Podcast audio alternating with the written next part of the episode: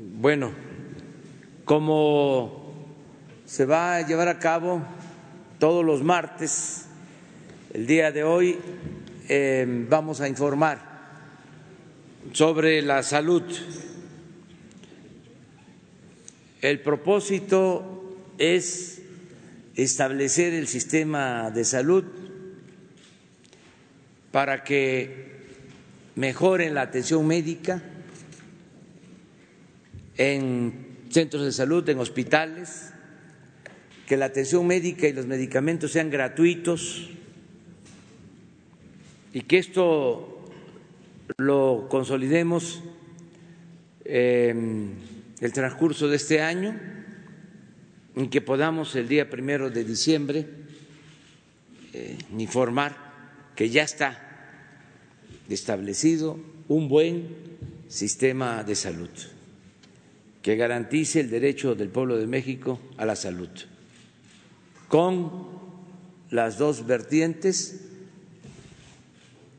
atención médica de calidad para los derechohabientes del IMSS, del ISTE y atención de calidad gratuita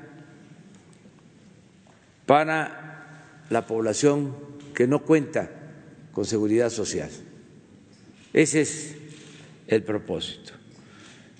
Y vamos a eh, contar con el apoyo de todos los mexicanos para que entre todos logremos este propósito, establecer un sistema de salud eficiente y eh, equitativo, con justicia para nuestro pueblo.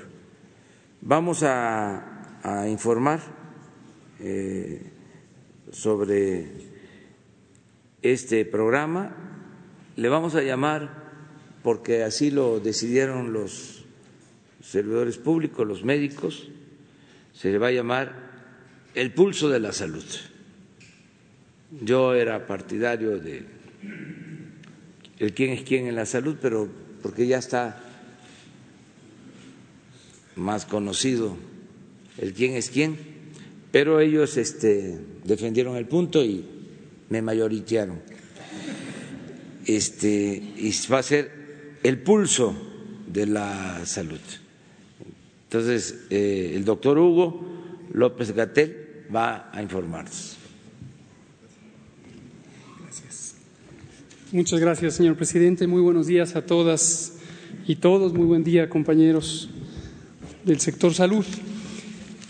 Como ha anunciado el presidente, nos interesa mucho que la población conozca de manera directa cómo va a progresar el nuevo Sistema Nacional de Salud. En estas eh, primeras dos semanas del año ha habido distintas especulaciones y ha habido eh, sentimientos de angustia que se han generado en la población pensando que estos cambios que son muy profundos, que son radicales, pudieran limitar la capacidad de garantizar el derecho a la protección de la salud. Hoy queremos ser muy claros, muy enfáticos, explicando los elementos básicos de por qué estamos tan eh, confiados que vamos a lograr arrancar de donde está el Sistema Nacional de Salud, con sus grandes carencias, sus grandes limitaciones, las que fuimos reconociendo a lo largo de varios meses ya estando en el gobierno y que el presidente había constatado a lo largo de varios años antes del inicio de este gobierno. Nos interesa que la población tenga tranquilidad, que sepa que en ningún momento se van a reducir los derechos, todo lo contrario, vamos a ir aumentando y lo vamos a hacer en algunos casos de manera muy acelerada. Hay otros cambios que requieren sus tiempos porque implican eh, construcciones, implican remodelaciones, implican contrataciones de los equipos de salud.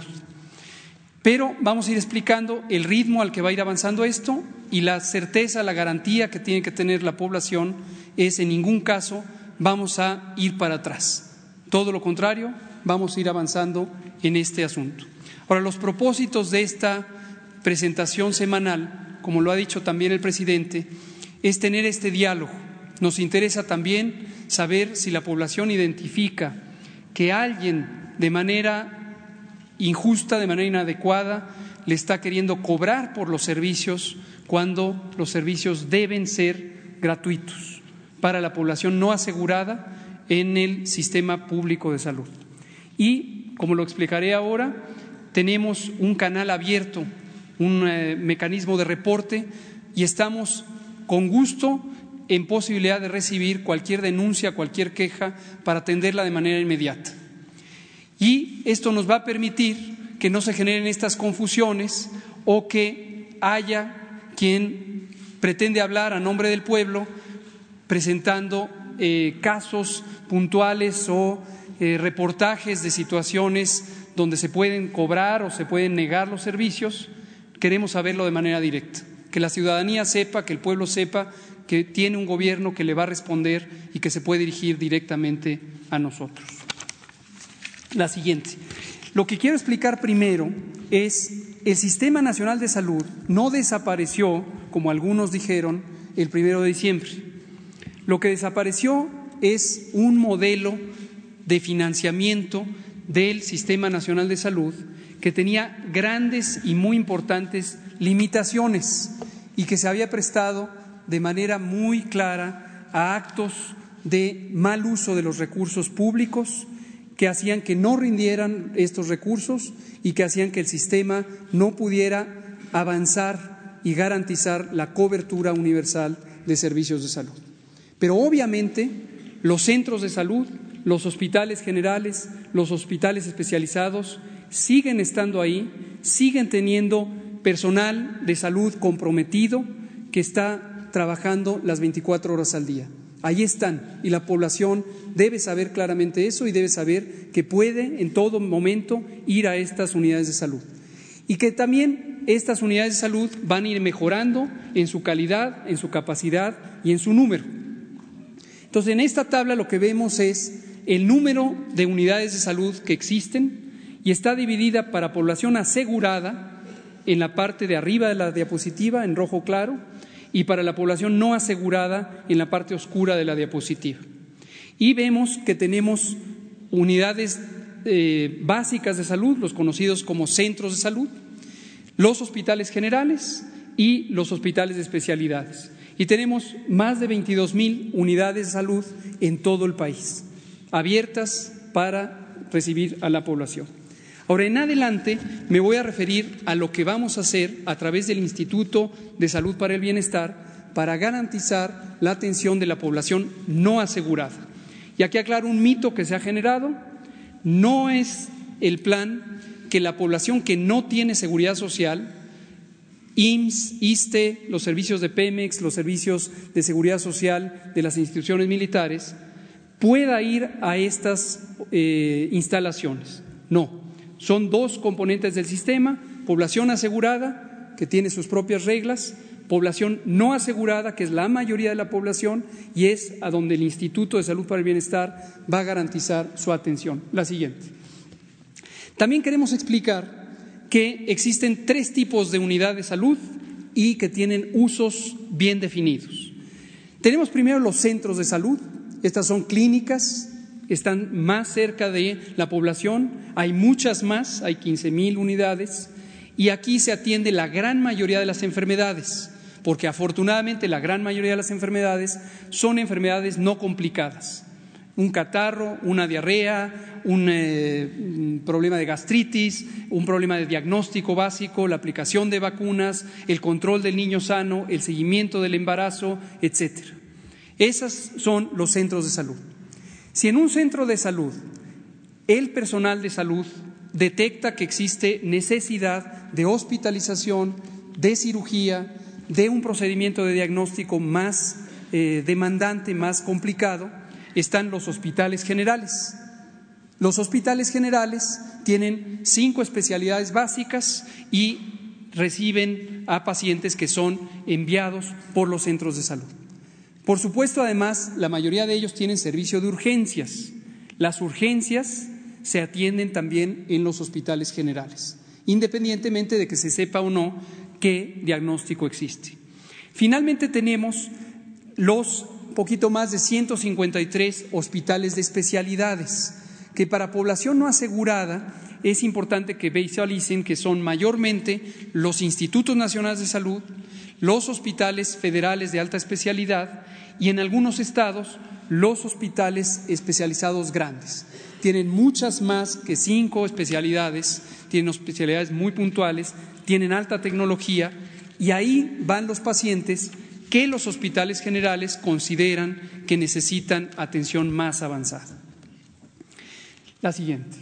Ahora queremos dejar claro tres elementos y lo hacemos por medio de comunicados claros, directos. El primero es, de acuerdo a la reforma a la Ley General de Salud que el Congreso de la Unión estableció a finales de 2019 y que promulgó el presidente de la República, toda la atención médica para las personas sin seguridad social será gratuita. Que no haya confusión. Toda la atención médica para las personas sin seguridad social será gratuita. Este es un mandato de ley y esta es una ley que ha sido promulgada desde 2019. Segundo comunicado. Este va dirigido a las personas titulares de las direcciones de los hospitales de todo el país el Estado mexicano garantizará la atención médica de calidad para toda la población sin seguridad social, para toda la población sin seguridad social. Reconocemos aquí el derecho constitucional que tienen las personas para ser atendidas en todas las unidades de salud para población no asegurada.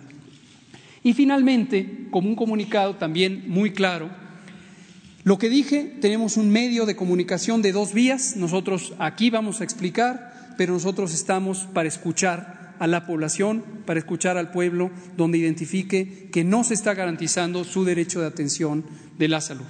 Este número, 800-767-8527, 800-767-8527, es el número donde atenderemos cualquier inquietud, queja, o denuncia sobre abuso, sobre cobros, sobre negación del servicio, sobre baja calidad del servicio, etcétera. La siguiente.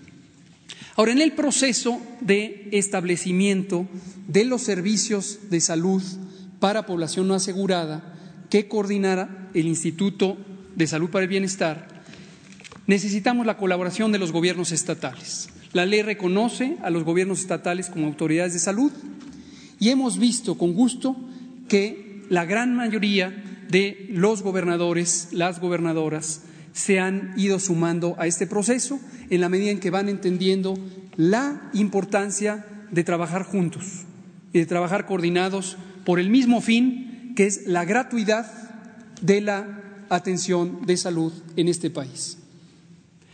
Tenemos hasta ahora 18 estados cuyos gobernadores formalmente se han adherido a el nuevo modelo de salud. Tenemos 14 que están en proceso. Esto no quiere decir que estén dudando, simplemente el plazo de ley que termina el 31 de enero en el que ellos tienen para analizar la propuesta de convenio que ya formuló el Instituto de Salud para el Bienestar. Ahora, destacamos aquí también que tanto de los que están ya adheridos como los que están próximos a adherirse, es la última columna, tenemos en esos estados el IMSS Bienestar. El IMSS Bienestar es una rama del Instituto Mexicano del Seguro Social que desde su surgimiento en 1979 está destinado a atender a la población no asegurada. De modo que en el territorio de los estados adheridos tenemos IMSS Bienestar, son los que están marcados en letras negritas del lado izquierdo, y también en estados que aún están en proceso de adherirse, eh, tenemos tenemos Bienestar. De modo que el gobierno federal puede garantizar que atenderá a la población no asegurada en todo el país. Ahora, de las cuatro encomiendas que tiene el Instituto de Salud para el Bienestar, la siguiente. La primera es asegurarnos que existen las instalaciones físicas en buen estado, en número suficiente y que pueden proveer los servicios que la población necesita. Hemos hecho un diagnóstico a lo largo del primer año muy detenido, en donde hemos identificado, como ya se ha dicho, desde hospitales abandonados, hospitales nunca construidos, hospitales con deficiencias en su estructura fundamental o también unidades de salud que están en procesos, por ejemplo, de litigio por el uso de la tierra. Todo eso nos llevó a un plan maestro que se representa aquí, en donde tenemos la posibilidad, y lo haremos, de remodelar o ampliar infraestructura. No entraré en los detalles, está aquí en la diapositiva, pero vean ustedes los totales. Tenemos para 2020 más de 5.000 centros de salud y 700 hospitales que van a ser sujetos de este proceso de reparación. Y el arquitecto Carlos Sánchez, allá presente, está encomendado a dar seguimiento a esto. Al año siguiente tendremos 387 centros de salud, 617 hospitales y finalmente en 2020 tendremos 460 centros de salud y 440 hospitales que estarán en algún proceso de reacondicionamiento, ampliación o remodelación, eventualmente también en algunos casos construcción. Y esto sin contar lo que por su parte también hará el IMSS para la población asegurada en el IMSS Bienestar, en donde estaremos anunciando distintos eh, elementos de obra, también de acondicionamiento, ampliación o construcción. La segunda encomienda que tiene el, Instituto de Salud para el Bienestar es la basificación del personal que lleva hasta 10 o 12 años trabajando por contratos temporales. Esto, queremos también dejarlo claro, atiende a tres necesidades. La primera es tener un sistema de salud eficiente que garantice los servicios de salud para la población no asegurada. Lo segundo es que es un elemento de estabilidad para el sistema en la medida que el personal se sienta comprometido con la institución cuando la institución le respalda y le cobija. Y lo tercero es un elemento esencial de justicia laboral. No podemos tener eh, elementos que están contratados de manera irregular y cuya economía para ellos, para sus familias, está afectada por esta inestabilidad. Estamos comprometidos con la justicia social y la justicia laboral.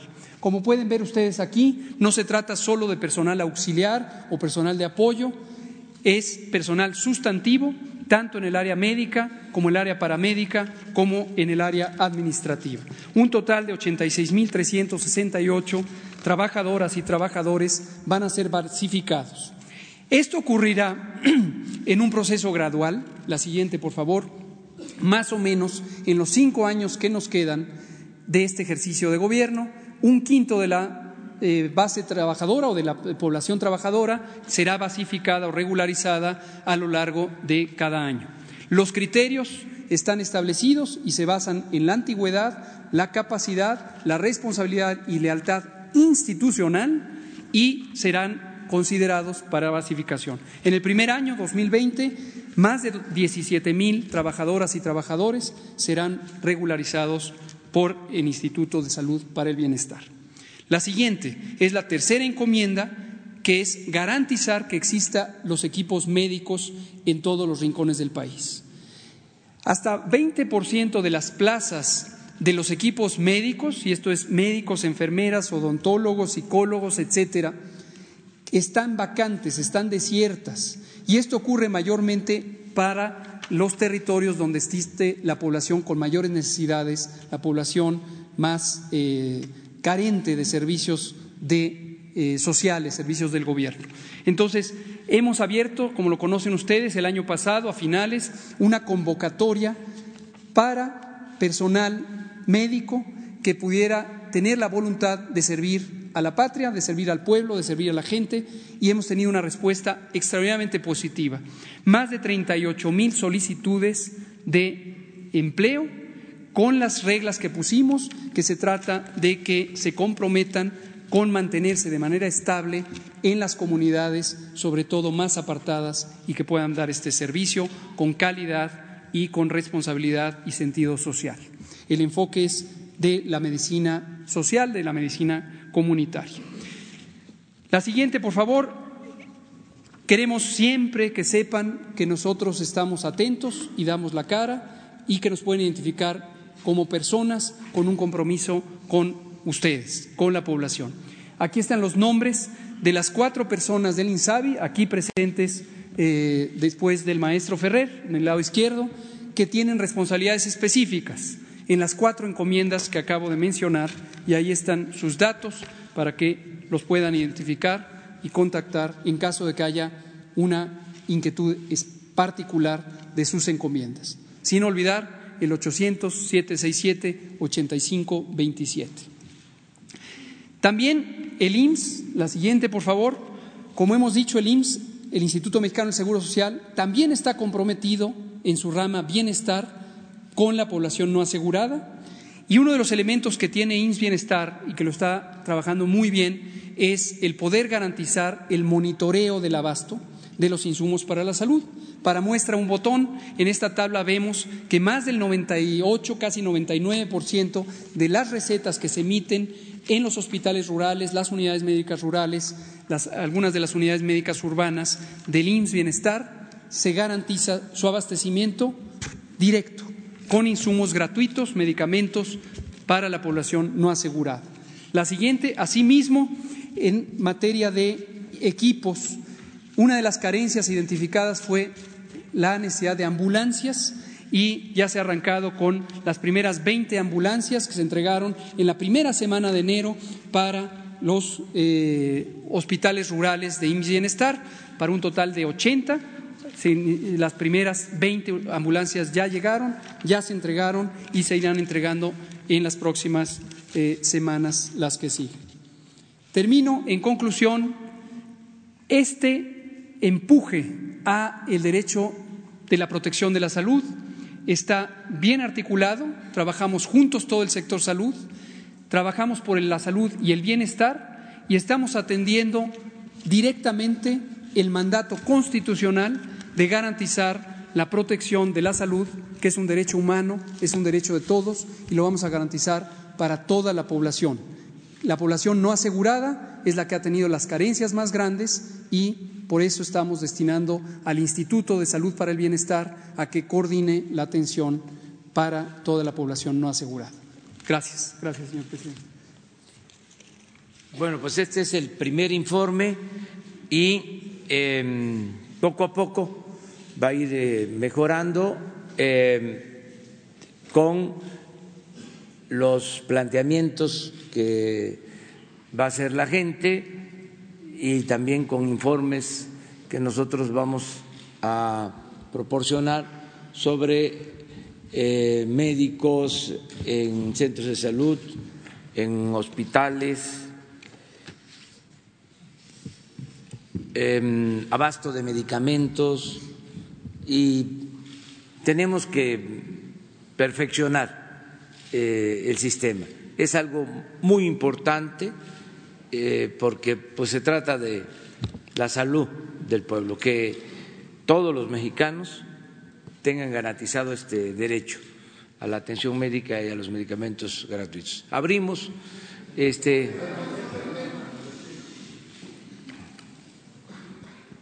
Eh, buenos días, presidente. Una pregunta. Cuando un Estado, un gobernador se adhiere al INSABI, ¿cuál es su responsabilidad mínima? Eh, los gobernadores panistas están diciendo que ellos no pueden atender enfermedades del tercer nivel, como el cáncer. ¿A qué se hacen responsables los gobernadores? Gracias. Mire, nosotros vamos a, esperar todavía eh, a que concluya el término legal no queremos eh, polemizar sobre esto. Ya se ha conseguido que eh, un número importante de gobernadores eh, acepten este método de trabajo y no dudo que antes de que termine el plazo, creo que es 31 de enero, eh, se adhieran otros. De todas maneras, eh, ya estamos trabajando.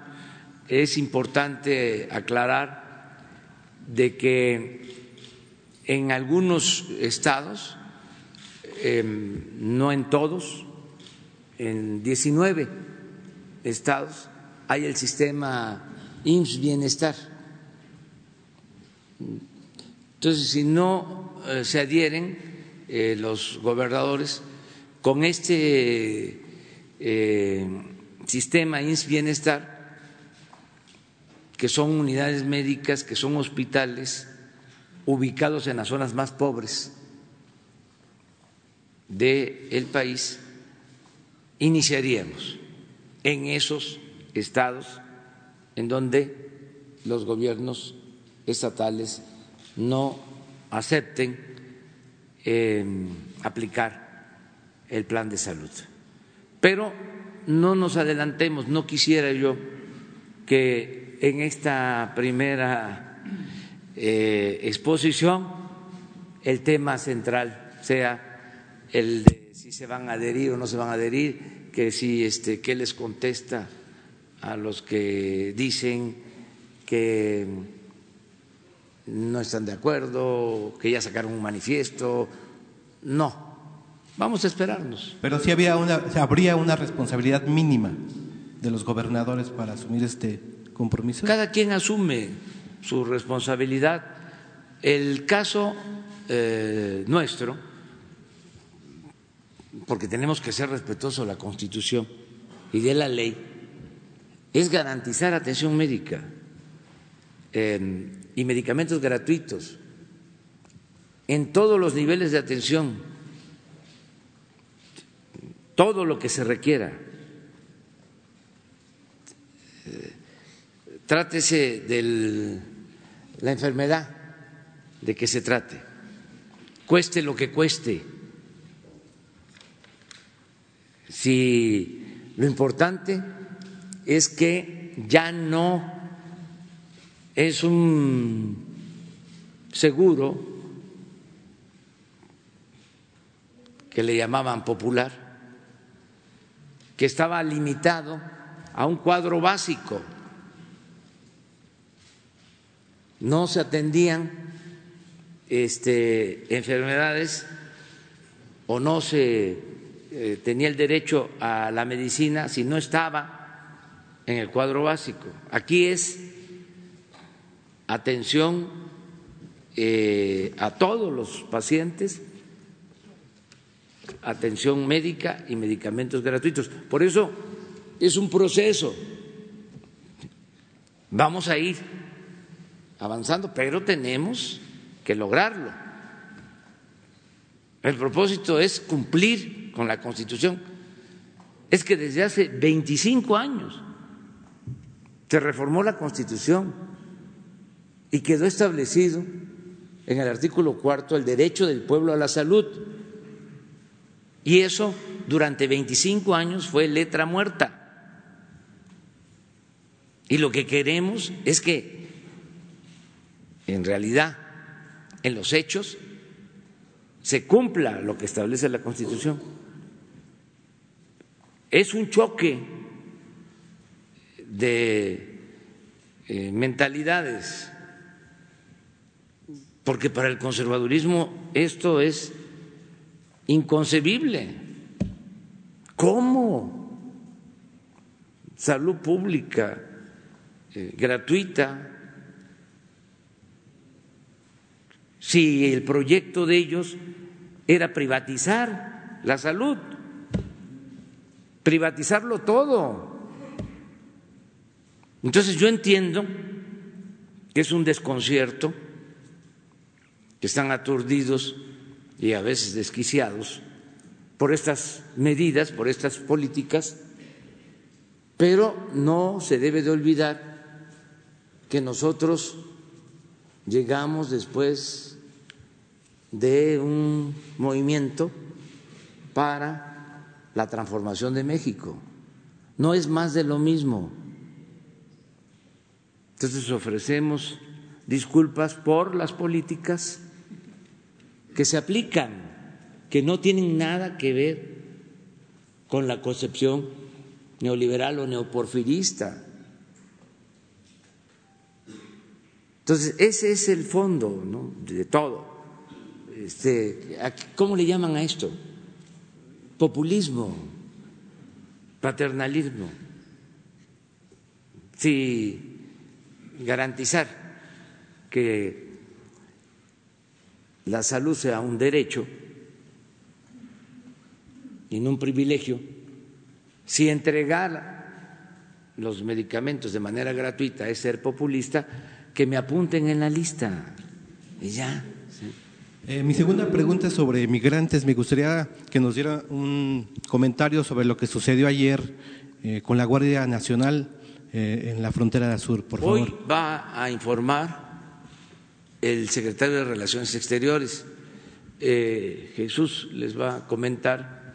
Creo que a las 11 de la mañana va a haber una conferencia de prensa para explicar todo, para informar ampliamente sobre eh, el tema de migrantes. Va a ser en relaciones exteriores. Marcelo Ebrard, a las 11 de la mañana.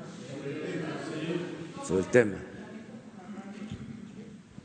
Van a informarles a las 11 ampliamente. Presidente, buenos días, eh, funcionarios que acompañan al presidente. Eh, presidente, ¿cómo usted dice que llevan 24 años de letra muerta el artículo cuarto constitucional donde se debe del Estado se compromete a ofrecer salud a todos los mexicanos? ¿Cómo poner esa ley que no continúe siendo letra muerta? Porque finalmente su sexenio se termina en cinco años y quizá vuelva a gobernar su partido o quizá no cómo hacer o poner unos corchetes para que no les dé la tentación de que otra vez impongan pues la falta de servicios médicos a los mexicanos, como sucedió con el Obamacare en Estados Unidos con el presidente Obama y eh, obviamente Trump quiso o intentaba quitar ese servicio médico.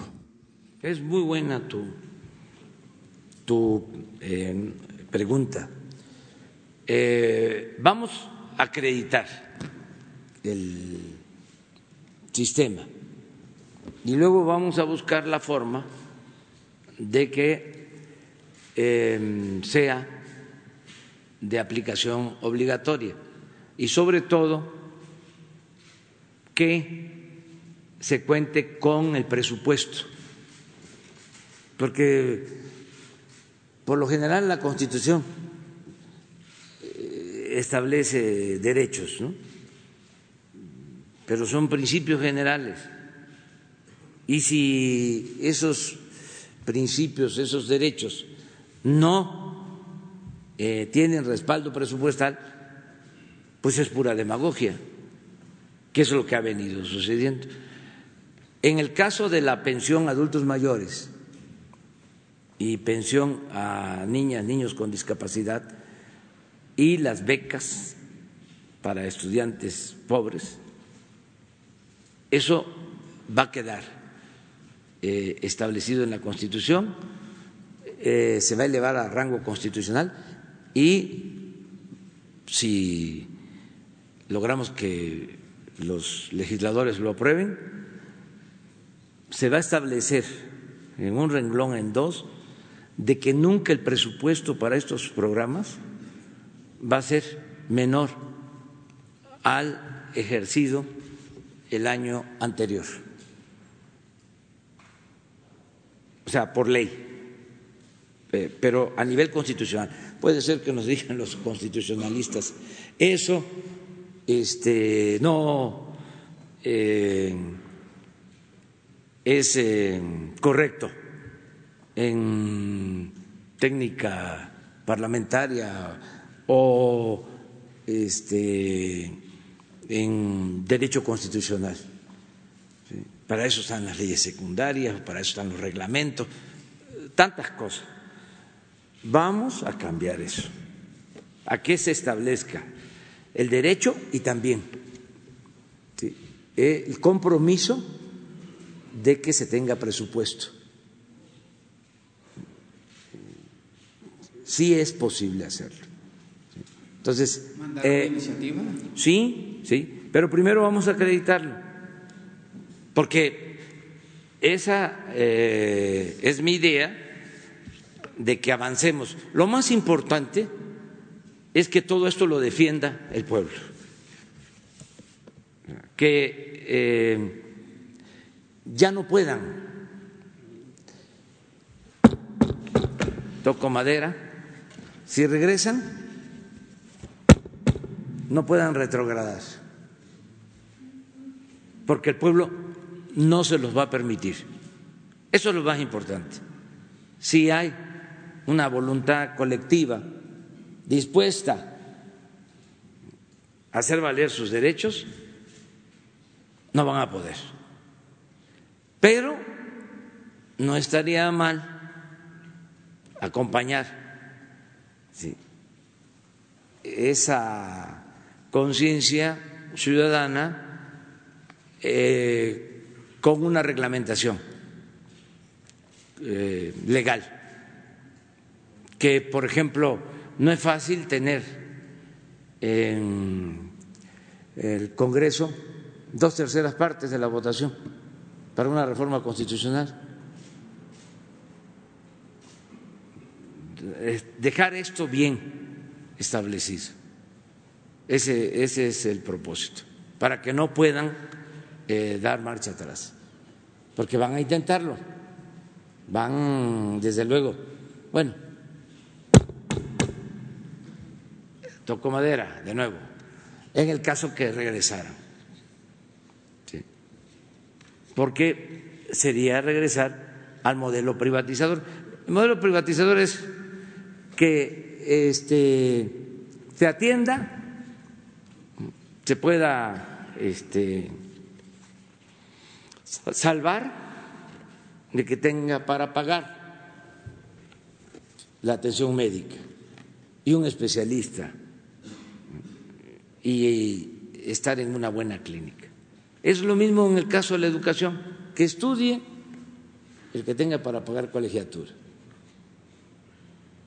Poner la educación como querían al mercado como si fuese una mercancía para que la adquiera el que tenga dinero. Entonces, ni la salud ni la educación son privilegios, son derechos que tienen los ciudadanos, que tiene todo el pueblo. Esa es eh, la diferencia. Y otro, otra pregunta sobre el mismo tema de salud.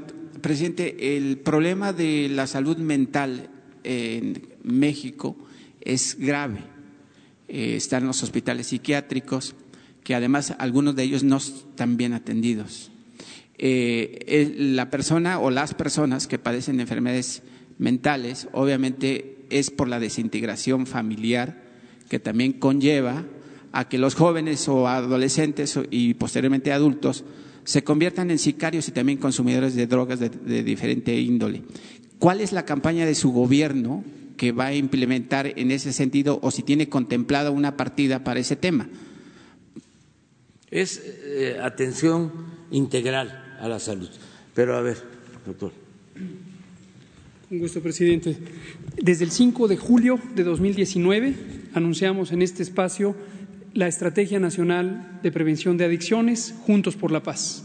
No es la que va a implementar, es la que ya empezó. Juntos por la Paz es una estrategia integral que tiene un componente muy fuerte de comunicación, lo identifican por el paraguas eh, verde, que convoca al diálogo a que la población, sobre todo las y los jóvenes, puedan acercarse y vincularse significativamente con sus comunidades y sus familias, pero también con los servicios públicos del gobierno. La base de este enfoque es las personas adictas, las personas que consumen eh, productos eh, adictivos son víctimas de un sistema en donde se ha empujado las eh, drogas.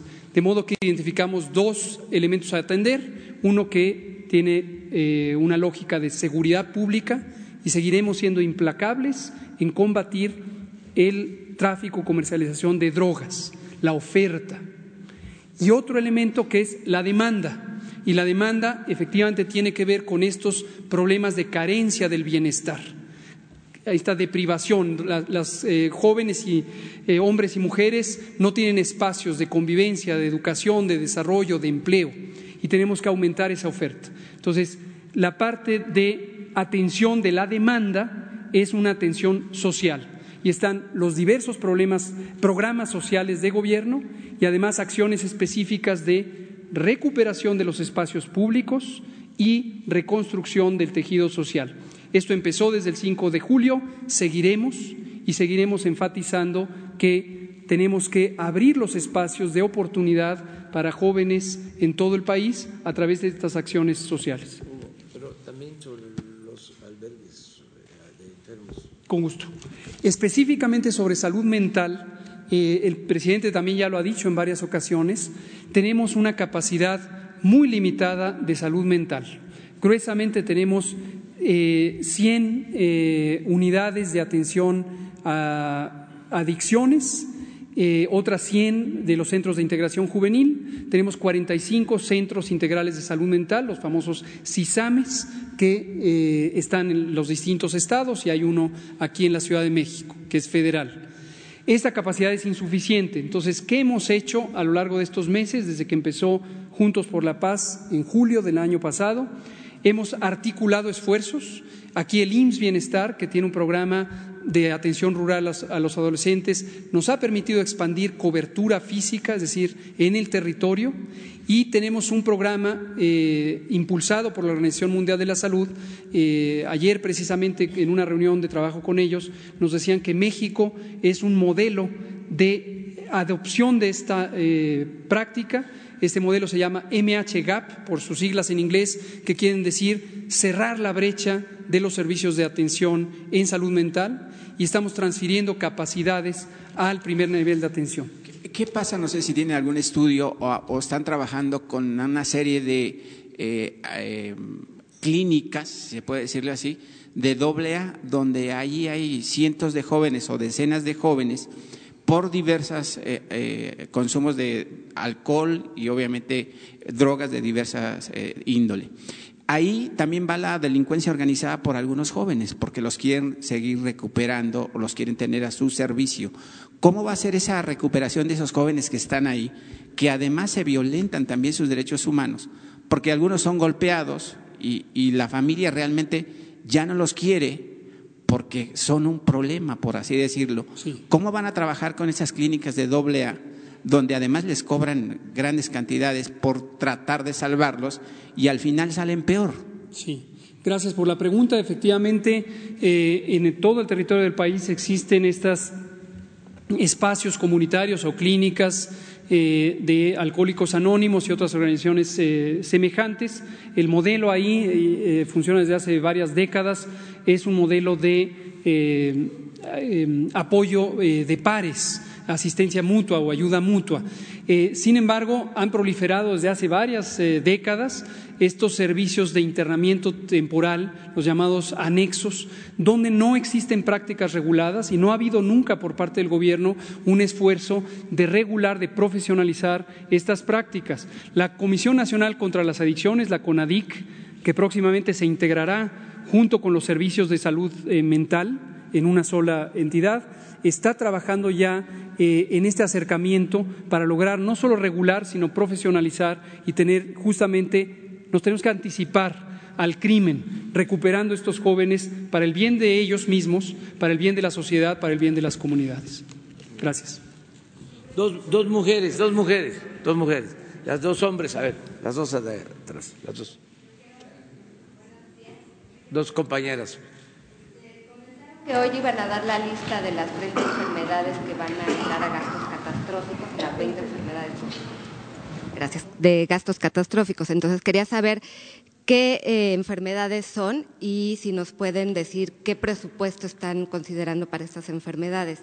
Y otra pregunta, eh, los estados que no entren o no se adhieran al INSABI, ¿en algún momento podrán tener acceso a los 40 mil millones de pesos o aparte de este monto? Gracias.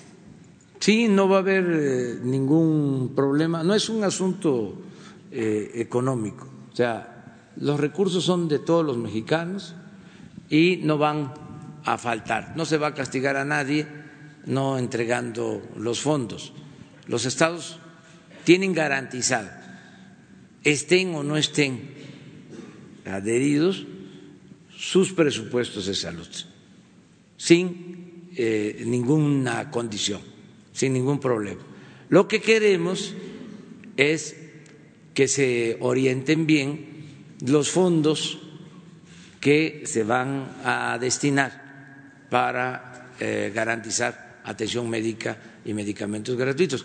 Lo que no queremos es la corrupción, lo que no queremos es que eh, sigan habiendo eh, negocios como se hacía anteriormente, que se recibía el dinero del llamado Seguro Popular y se utilizaba para otras cosas, o se empezaban a construir centros de salud, hospitales, se dejaban tirados, se daban eh, anticipos a los contratistas eh, cercanos a los funcionarios y se llevaban los anticipos.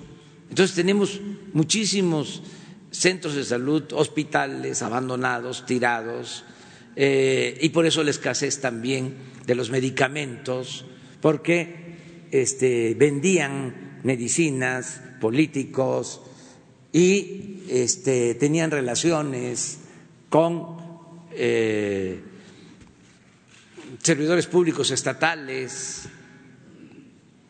Había toda una red de corrupción con relación a la salud. Entonces, todo eso se termina y se establece este modelo. Eh, la utilidad de no permitir la corrupción es lo que eh, nos permite afirmar que se va a garantizar la atención médica y los medicamentos gratuitos. Por eso no es un asunto de recursos yo eh, sostengo, en términos generales, que con el mismo presupuesto que se ejercía, se puede mejorar mucho el sistema de salud, porque se robaban muchísimo dinero, miles de millones de pesos, solo en la compra de medicamentos. Entonces, todo eso se termina. ¿Y eh, cuáles son las, este, sí, las que se consideran eh, eh, enfermedades especiales? Con gusto, presidente. Como ya señala el presidente, es importantísimo, y esto se lo decimos a la sociedad, no solo a ustedes como comunicadoras y comunicadores, cambiar la visión en la visión que existía con el Seguro Popular, se calculaba cuánto dinero había y hasta allá acababa el derecho a la protección de la salud. Punto. Y ya no había ningún esfuerzo por usar eficiente y transparentemente los recursos y por garantizar la cobertura universal de servicios de salud. Aquí, en la cuarta transformación, la lógica es diferente. Es la que nosotros consideramos que es la que atiende el derecho humano de protección de la salud y que es el mandato constitucional. Primero está el mandato constitucional y el derecho humano de garantizar la protección de la salud y de ello deriva el organizar eficientemente el sistema, manejarlo transparentemente y, como dice el presidente, vamos a tener ahorros muy sustanciales comparado con el dispendio que existía antes y nos va a alcanzar. Ahora, habíamos comentado sobre las enfermedades que generan gastos catastróficos, las enfermedades caras. Lo primero que tiene que tener clarísimo la población es ningún elemento va a ser hacia atrás, como ya lo dije, de modo que partimos de que el Seguro Popular pagaba por 66 enfermedades de alto costo. Estas 66 eh, enfermedades incluyen los cánceres infantiles, incluye el cáncer de mama, incluye eh, el tratamiento para personas con VIH incluye eh, los trasplantes de córnea, varias cirugías ortopédicas, incluía y de manera muy restringida, por ejemplo, la atención a los infartos cardíacos. Pero fíjense ustedes, solamente para población menor de 65 años, que es donde es menos frecuente los infartos cardíacos y donde es muy frecuente y por lo tanto existe la necesidad mayor es en personas de 65 y más. Y ahí ya no se cubría. No tiene lógica, excepto una lógica de protección eh, en términos de financiamiento, pero no de servicios. Entonces, de entrada, como lo hemos dicho en los comunicados, los servicios van a ser todos, para todas las personas. Y los insumos van a ser todos los necesarios para garantizar esta atención. ¿sí? Entonces, vamos a ir anunciando, conforme vayamos expandiendo más allá de esos 66 gastos, cuáles son y cómo opera, pero insisto, quitémonos ya de la lógica de que va a ser por paquetes de servicios de salud. Van a ser todas las enfermedades. Y esto es importante también porque detrás de las enfermedades existen también grupos de interés. Tengámoslo claro. Obviamente hay intereses legítimos. Hay personas que abogan por los eh, pacientes o grupos, organizaciones que abogan por las personas que tienen una enfermedad, otra enfermedad, otra enfermedad. Pero también existen muchos casos, no estoy hablando de que sean las mismas organizaciones, pero existen grupos de interés que saben que hay negocios jugosos en ciertas enfermedades. Entonces, quitémonos de esa lógica y vamos a ir anunciando la expansión de la capacidad de dar servicios de manera universal todas las enfermedades a todas las personas. Gracias. Otra compañera. Gracias. Buenos días. Yo quisiera preguntarle eh, puntualmente a, usted o si el subsecretario nos puede ayudar, ¿qué, ¿qué exactamente o con más detalle es lo que estarían cediendo los gobiernos de los estados al firmar los acuerdos de coordinación con el INSABI en términos de eh, manejo de recursos, de qué es lo que ya no podrían, o sea, o qué cantidad o qué rubros de ese dinero que hoy reciben o recibían por parte del Seguro Popular estarían dejando de tener si se adhieren al INSABI y saber eh, en qué plazos eh, se están planteando e ir sumando estas 30 enfermedades catastróficas, si me hace el gran favor. Gracias, Ángeles. en una frase, no ceden nada. Su compromiso de proteger la salud de las personas y de garantizar servicios gratuitos. Es decir, no es ceder, es comprometerse. Eso es lo que se le pide en el convenio de adhesión al Instituto de Salud para el Bienestar a los eh, gobiernos estatales. Ahora, ¿qué implica? Para que lo tengan también claro. Ya se enviaron para este año los techos presupuestales del eh, programa presupuestal U05, que antes financiaba al extinto, desaparecido ya, Seguro Popular, y hoy es la base financiera para 2020 del Instituto de Salud para el Bienestar. Ese es un dinero que se usa en los estados y ya se les anunció de manera oficial cuál es el recurso que se les va a transferir. Entonces, eso se les va a dar a los estados. El Congreso de la Unión destina 103 mil millones de pesos que se distribuyen en los estados del ramo 33. Eso es para los servicios de salud en los estados. Eso está garantizado. Ahora, ¿qué implica adherirse? Insisto, implica no ceder, implica el compromiso de trabajar juntos. Y les pongo un ejemplo exitoso ya. Durante 2019 y ahora en la compra consolidada de insumos para la salud de 2020, casi todos los estados firmaron un convenio de colaboración con la federación que nos ha permitido tener este compras consolidadas, también participa el IMSS, el ISTE, Pemex y podemos tener enormes ahorros.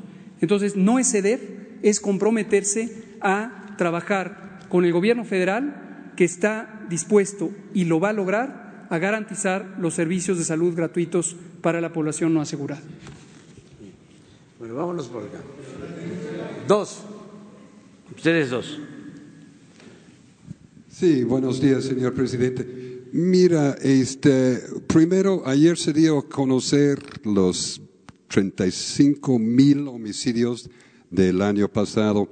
Este, algunas personas preguntan, en todas las mañaneras que yo he escuchado, usted ha hablado muy fuerte de los conservadores, de la prensa FIFI, pero nunca ha hablado mal de los cárteles de la droga.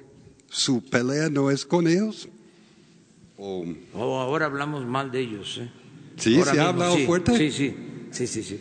Este, son, este, desde luego, eh, organizaciones que le hacen mucho mal al país, a la sociedad, y que, eh, a diferencia de antes, ya no cuentan con protección del gobierno.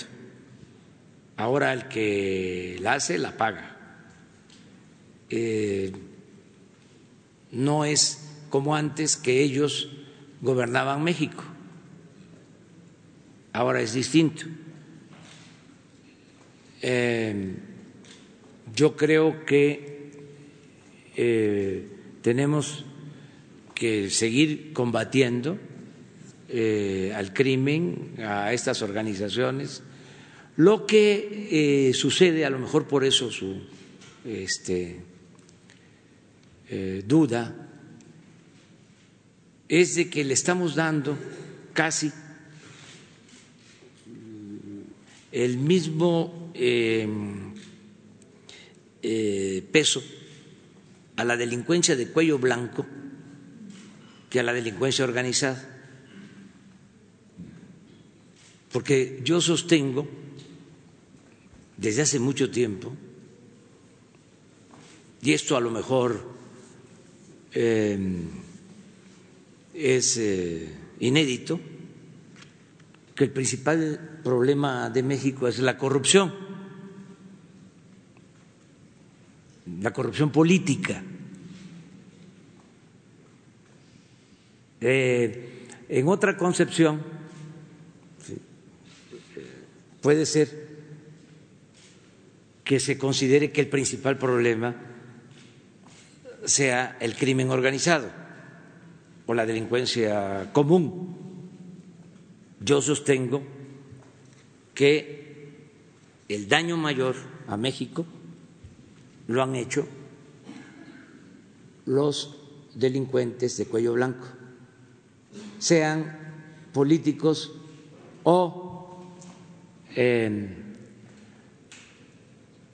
empresarios, o mejor dicho, hombres de negocios disfrazados de empresarios.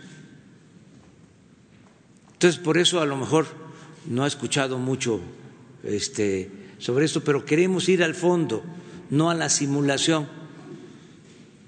Llegó un momento que la revista Forbes o el grupo Forbes ponía a Guzmán Loera en la lista de los más ricos de México, en los diez más ricos de México y en la lista de los más ricos del mundo.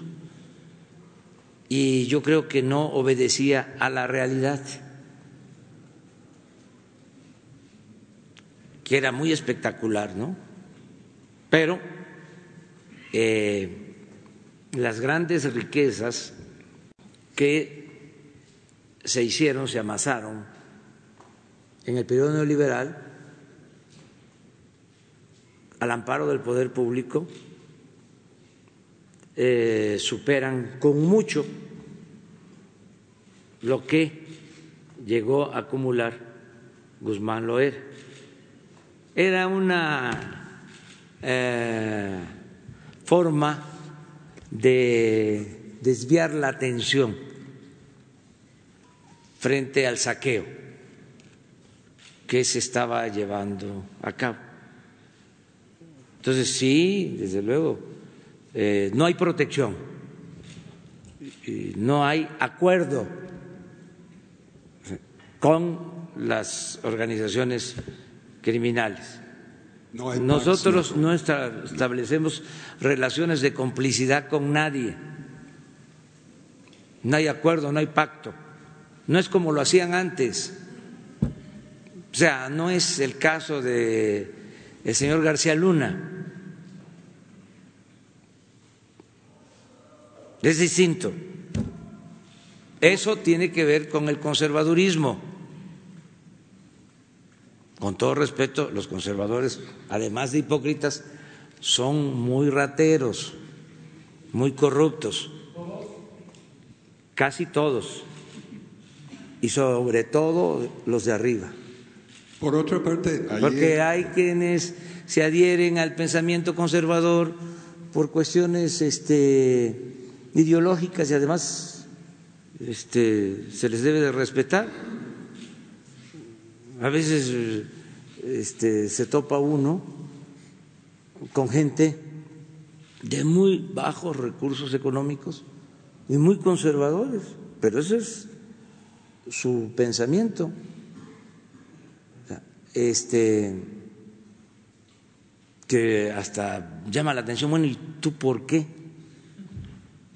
Mira cómo te han tratado y por qué defiendes el conservadurismo. Ejidatarios, este, conservadores, porque no saben o este, si lo saben, son libres de que los conservadores no querían elegido.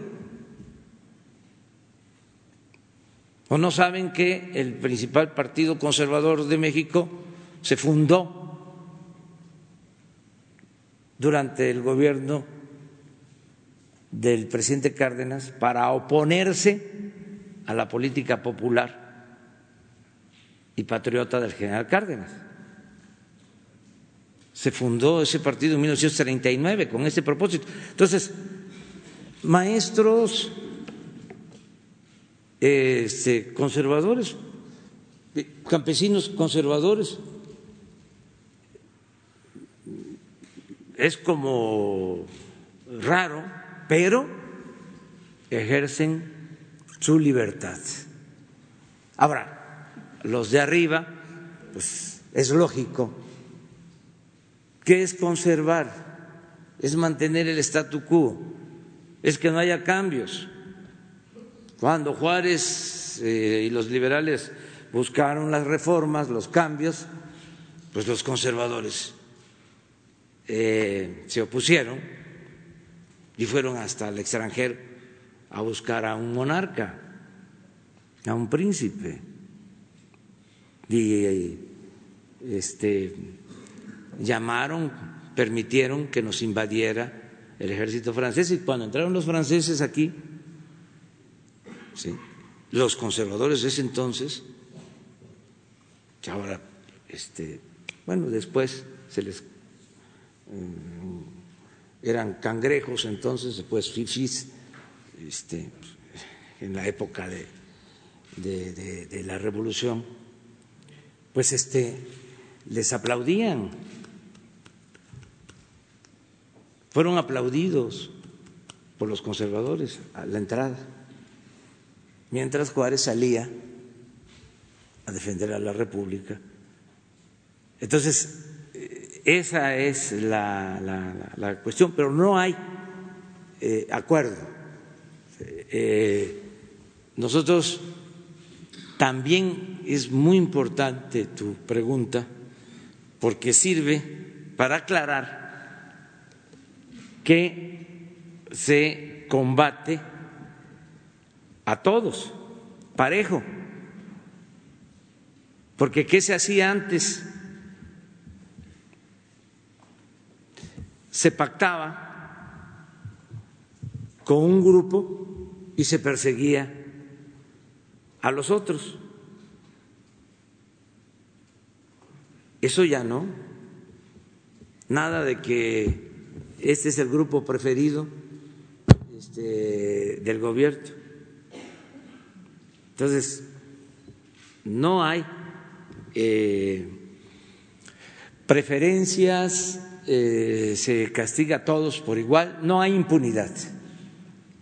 Por otra parte, ayer vimos cientos de Guardia Nacional reteniendo o cazando a, migrantes cuando no tenemos suficiente Guardia Nacional para proteger a la gente de Madera, Chihuahua o a Uruapan, a Xochitlovaca, Guerrero lleva obviamente a una cuestión de prioridades. ¿Por qué cientos de Guardia Nacional para um, contener a migrantes que a lo mejor no ponen en peligro a los mexicanos como lo hacen los grupos criminales? Gracias. Dos cosas, aunque va a aclarar eh, todo esto el secretario de Relaciones Exteriores. Yo solo les digo dos cosas. Una, que se procura que se aplique la ley sin violar derechos humanos. Este, eso lo hemos eh, logrado, incluso ayer. Mm, nuestros adversarios, los conservadores, eh, quisieran pues que este, se reprimiera, tener la foto, los que no decían nada antes y ahora están a la casa del gazapo, eh, tener la foto de un guardia nacional golpeando a un niño migrante. Este, pues no, porque no somos iguales. Es como lo de, nada más aquí un paréntesis, eh, lo del avión. Compran el avión, usan el avión, eh, ningún periódico dice nada. Vayan a las hemerotecas y si encuentran algo sobre eso, me lo traen, a ver si el Universal publicó algo cuando compraron el avión, este, alguna foto o algo, ¿no? Pero bueno, cierro el paréntesis. Eh, derechos humanos, ofrecer refugio Y aunque parezca eh, contradictorio, protección, porque si no los cuidamos, eh, si no sabemos eh, quiénes son, si no tenemos un registro, pasan y llegan al norte y los atrapan las bandas de delincuentes y los agreden, porque así era antes también, los desaparecían. Entonces cuando dice, ¿por qué la Guardia Nacional? Bueno, porque necesitamos que se respeten nuestras leyes, como lo hacen todos los países, eh, sin violar derechos humanos y también con protección. Pero todo esto lo va a explicar este, el secretario de Relaciones Exteriores. Falta otro.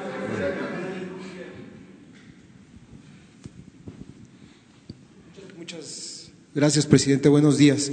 Yo tengo dos preguntas. Una, ya usted refería que hay que dejar que los plazos se venzan en cuestión de los estados, pero eh, hay una situación que creo que sí es importante que el gobierno federal esté eh, responsabilizándose. Eh, a los estados, Hugo, si no mal recuerdo, ya se les dan del Fondo de Aportaciones alrededor de 110 mil millones de pesos, que casi es lo mismo que tiene el INSABI contabilizando lo del Seguro Popular más los 40 mil millones extras del, del fondo, ¿no? Bueno, este, hago esta referencia porque eh, tengo un listado de medicamentos eh, en donde queda muy evidente el desfase de, los precios que los estados, en los que los estados compran el medicamento. Le voy a poner tres ejemplos. Eh, los insumos que se, el insumo que se utiliza para el control del dengue, por ejemplo, estos estados son la mayoría panistas y priistas. En una entidad cuestan ocho pesos, en otras 157 pesos. Una vacuna, eh, eh, por ejemplo, para la rabia, la vacuna, en un estado 5 pesos, en otro estado 59 pesos.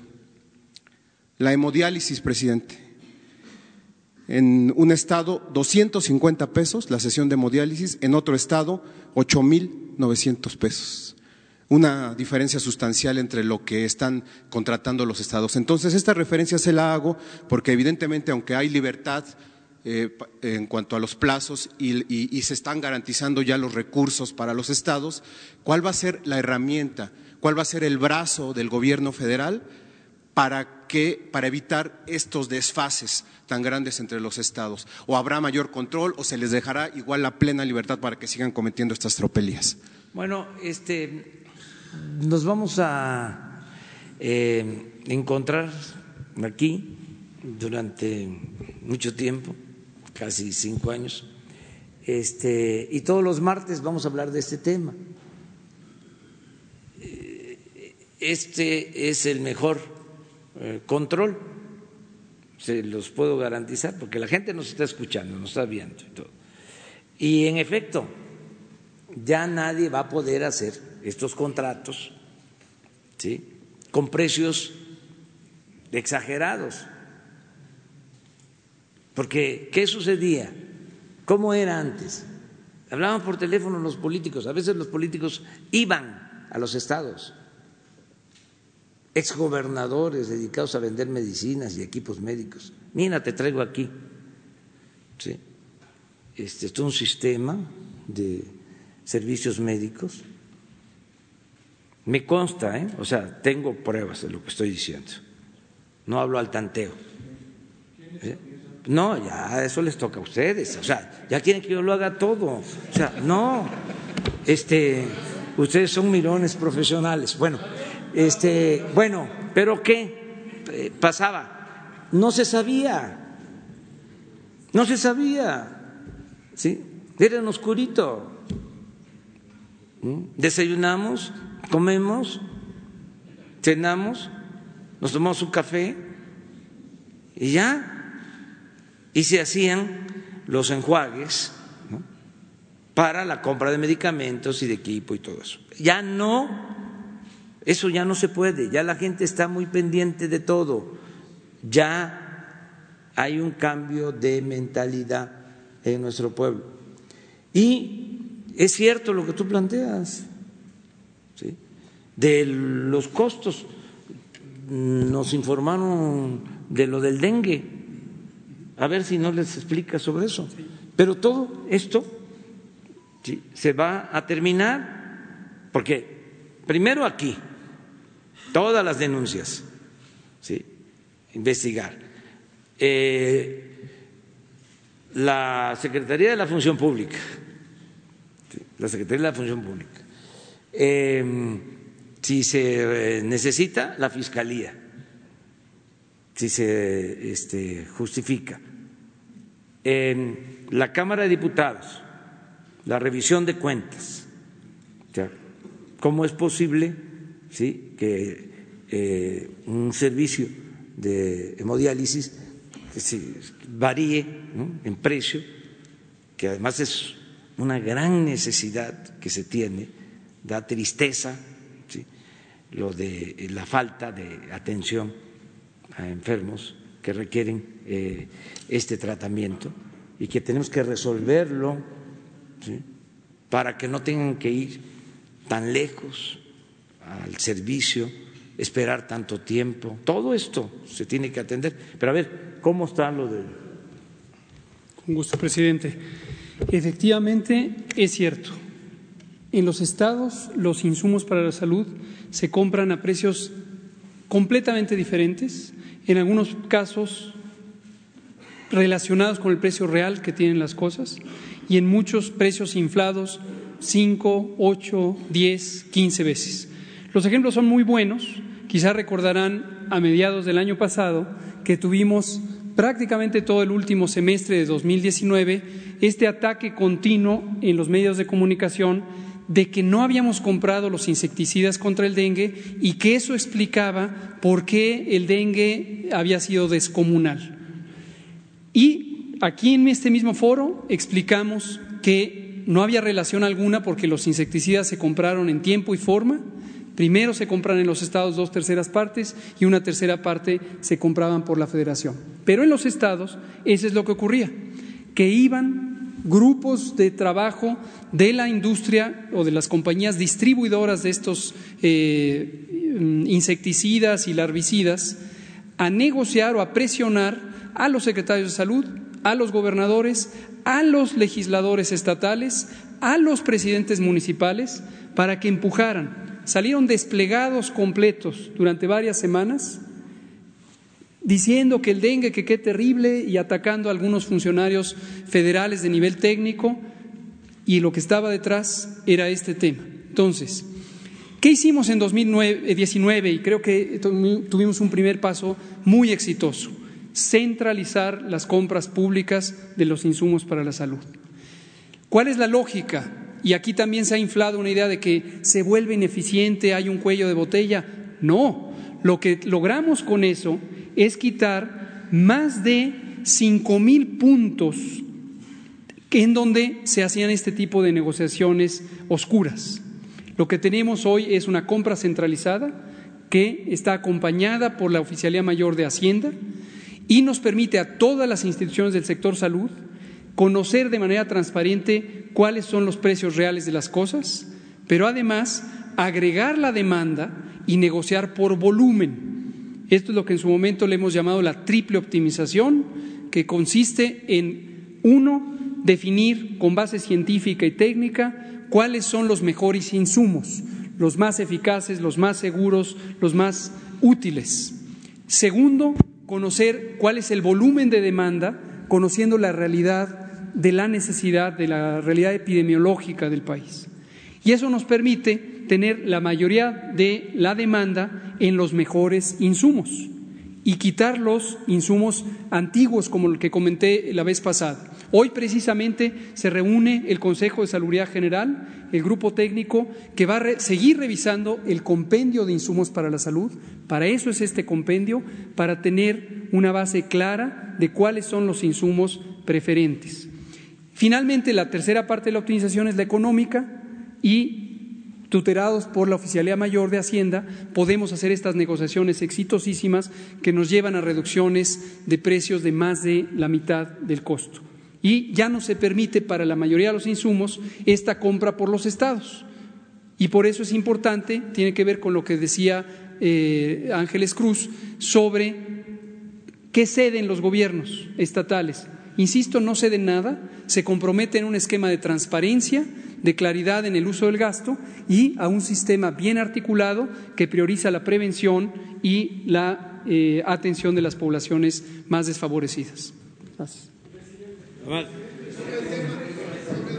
Sí, tengo una segunda pregunta, presidente. No sé si iba a comentar algo o no. Bueno, mi segunda pregunta también va relacionada. Eh, se ha hablado de la compra de medicamentos a precio justo, buscando incluso en el extranjero, eh, consolidado. Y, yo le pregunto, eh, ¿qué va a pasar con grupos, grupo fármacos especializados, farmacéuticos Maipo, distribuidora internacional de medicamentos y equipos médicos, y PISA? Las cuatro organizaciones en las que están involucrados los Malios, los Lomelí, los Guamboa, los Madrazo. ¿Van a seguir vetadas estas eh, empresas que acapararon en los sexenios pasados los medicamentos, van a seguir vetadas, se les va a dar libertad. ¿Qué va a pasar con, estas empresas, presidente? Sí, este, vamos a ver cómo terminó eh, la revisión que se hizo sobre la forma en que operaban estas grandes distribuidoras, que eran las que eh, vendían el mayor volumen de medicamentos al gobierno eh, lo estaba eh, atendiendo la función pública. Cuando tengamos la información se explica en qué va esta investigación. Eso es lo que puedo comentar. Dos, tú, decías una denuncia, comentabas. Eh, muy buenos días a todos.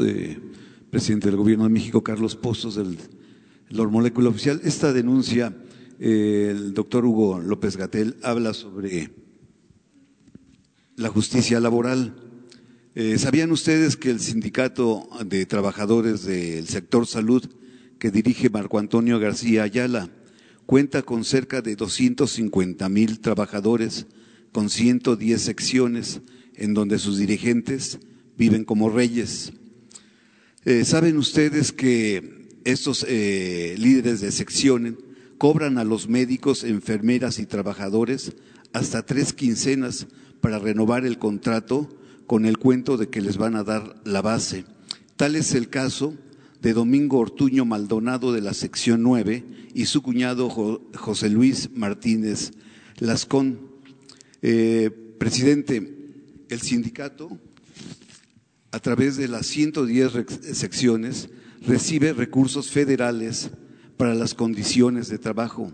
Sería justo para todos los mexicanos saber a dónde se van esos recursos de todos los mexicanos a este sindicato que tiene el manejo y eh, el control de todos los trabajadores, hasta del Seguro Popular que van a pertenecer al INSABI. Bueno, como estamos este, transparentando todo, porque la vida pública tiene que ser cada vez más pública, que este Hugo eh, nos haga una eh, investigación, se pueda presentar un informe de ahí sí, quién es quién en los sindicatos del sector salud, este, eh, del salud, del sector salud. Y si es cierto esto, sobre todo lo que se transfiere de recursos públicos a los sindicatos, que se pueda este, dar a conocer. ese sería el compromiso. Y a lo otro, sobre la denuncia, pues ya quedó aquí este, de manifiesto y eh, seguramente la eh, función pública va a retomar lo que tú estás planteando. Solo una mi pregunta eh, también tiene que ver con el sector salud. Carlos Lomelí renunció hace seis meses como delegado federal de Jalisco, el especialista en el sector farmacéutico. Pero a la fecha existen 10 superdelegados que tienen procesos abiertos, acusados de corrupción, nepotismo y otros delitos como tráfico de influencias eh, ejercicio indebido del sector del servicio público. Yo quisiera preguntarle si Gabriel García Hernández, que es el coordinador general del programa, ¿cómo se evalúa, cómo se evalúa su trabajo? La ciudadanía, presidente, considera que el trabajo de los superdelegados es un cero a la izquierda. El pueblo esperaba más de ellos, que fueran más expeditos y en cambio tienen acusaciones estos superdelegados. ¿Pudiera llamarlos a que rindieran cuenta para todos los mexicanos? Sí, Gracias. nadie está eh, exento, nadie eh, tiene impunidad. Todos los servidores públicos estamos sometidos al escrutinio público y también eh, hay un sistema de fiscalización, de evaluaciones, todo esto está a cargo de la Secretaría de la Función Pública. Le voy a pedir a la secretaria de la Función Pública que eh, venga a informarles, si les parece el jueves, sobre esto. O sea, eh, sobre todas las denuncias presentadas a servidores públicos, cómo van estos casos, este, que venga este, Irmerendia. Eh, por cierto, aprovecho aquí para eh, mandarles a toda la familia un este, abrazo, pésame, porque falleció ayer el doctor eh, Sandoval, Pablo Sandoval, de 101 años, un dirigente social de Guerrero, extraordinario, este, el doctor Pablo Sandoval. Em, bueno, vendría eh, Irmerendia pasado mañana te contestaría tu pregunta. No hay impunidad. Em, mañana, también les digo, así habíamos quedado, ese fue el acuerdo, este, hasta nos excedimos hoy, eh, quedamos que el miércoles era para preguntas y respuestas, no se iba a exponer nada, que hoy iba a ser para eh, este, la salud. Eh, entonces, mañana preguntas y respuestas, también nada más para cerrar sobre este tema, decirles que se entregan los presupuestos a los gobiernos estatales de conformidad con la ley de coordinación fiscal. O sea, para que no ellos, sino nuestros malquerientes que no nos echen la culpa de que si no se está dando un servicio en un Estado, por ejemplo, no hay medicina, como este caso, no hay atención médica, es porque no nos mandan el presupuesto. No eh, le debemos a nadie lo que a los estados y a los municipios les corresponde se entrega en tiempo y cantidad. Y a veces hasta por anticipado. Todo esto lo aclaro porque no se debe de eh, mentir y no distorsionar las cosas hablando del servicio médico, cuando empezó este cambio en el sistema de salud, empecé a notar de que en el ISTE había una campaña orquestada para decir de que si no había medicina o no había atención médica, era por la austeridad, era por el gobierno eh, federal, por nosotros, incluso por el presidente, así, de manera directa.